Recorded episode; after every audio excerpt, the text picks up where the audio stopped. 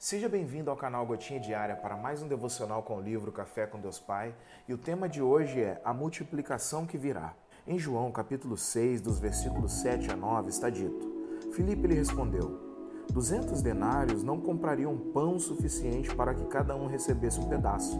Outro discípulo, André, irmão de Simão Pedro, tomou a palavra. Aqui está um rapaz com cinco pães de cevada e dois peixinhos, mas o que é isso para tanta gente? Bom, em nossa caminhada com Jesus, sempre veremos pessoas que precisam de algo que vá ao encontro de suas necessidades. Nesses momentos, somos confrontados a ajudar aqueles que estão mais fracos ou necessitados que nós.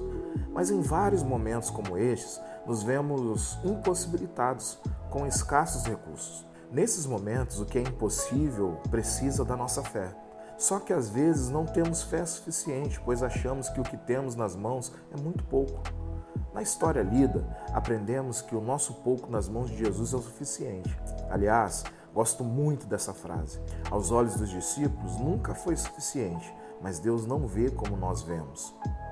O Senhor é poderoso para realizar o milagre da multiplicação e para operar o que pensamos ser impossível. Para vivermos uma vida de multiplicação, precisamos confiar a Deus o que não é suficiente.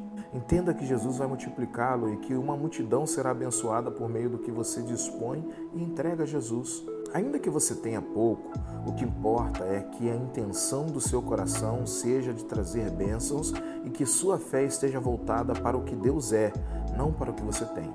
Deus nos diz hoje que a multiplicação não tem a ver com o que temos, mas sim com aquilo que entregamos a Jesus. Portanto, depositemos nas mãos de Jesus o que temos conosco, para que por meio disso o Senhor transforme a história da multidão que nos cerca. A frase do dia é: Fé é a certeza de que Deus entrará com providência, mesmo quando todas as circunstâncias apontam ser impossível. Hashtag confiança. Bom, no texto lido hoje, vemos a multidão faminta reunida ao redor de Jesus e os discípulos preocupados com a falta de recursos para alimentá-los. Felipe e André calculam que 200 denários não seriam suficientes para satisfazer a necessidade da multidão faminta que estava ao redor deles. Mas em meio a essa aparente escassez, há uma lição poderosa sobre a multiplicação para mim e para você. Primeiro, precisamos observar que o jovem trouxe seus cinco pães e dois peixinhos. Em um mundo onde o egoísmo e a ganância são predominantes, esse jovem nos ensina a importância da generosidade. Ele estava disposto a compartilhar o que tinha, mesmo que parecesse insuficiente, sabe? Deus muitas vezes usa o que parece pequeno aos olhos humanos para realizar grandes milagres. Em segundo lugar, observamos o papel de Jesus. Ele tomou aqueles poucos pães e peixes nas mãos, abençoou-os e começou a distribuí-los. Não apenas a multidão foi saciada, mas ainda sobraram doze cestos cheios de pedaços de pão. Isso nos mostra que Deus não apenas supre nossas necessidades, mas superabunda em sua provisão quando confiamos nele.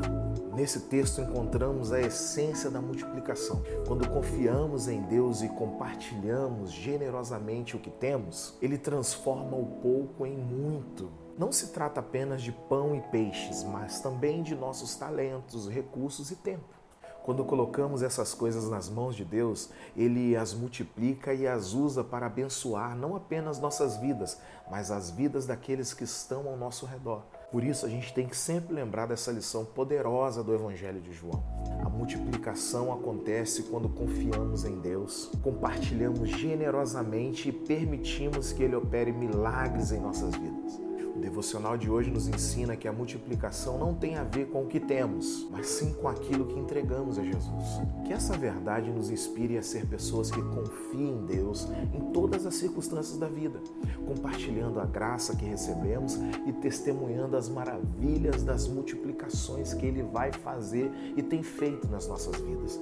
Que Deus abençoe a todos nós e nos ajude a viver de acordo com essa verdade transformadora Tenha um dia abençoado, meu irmão e minha irmã.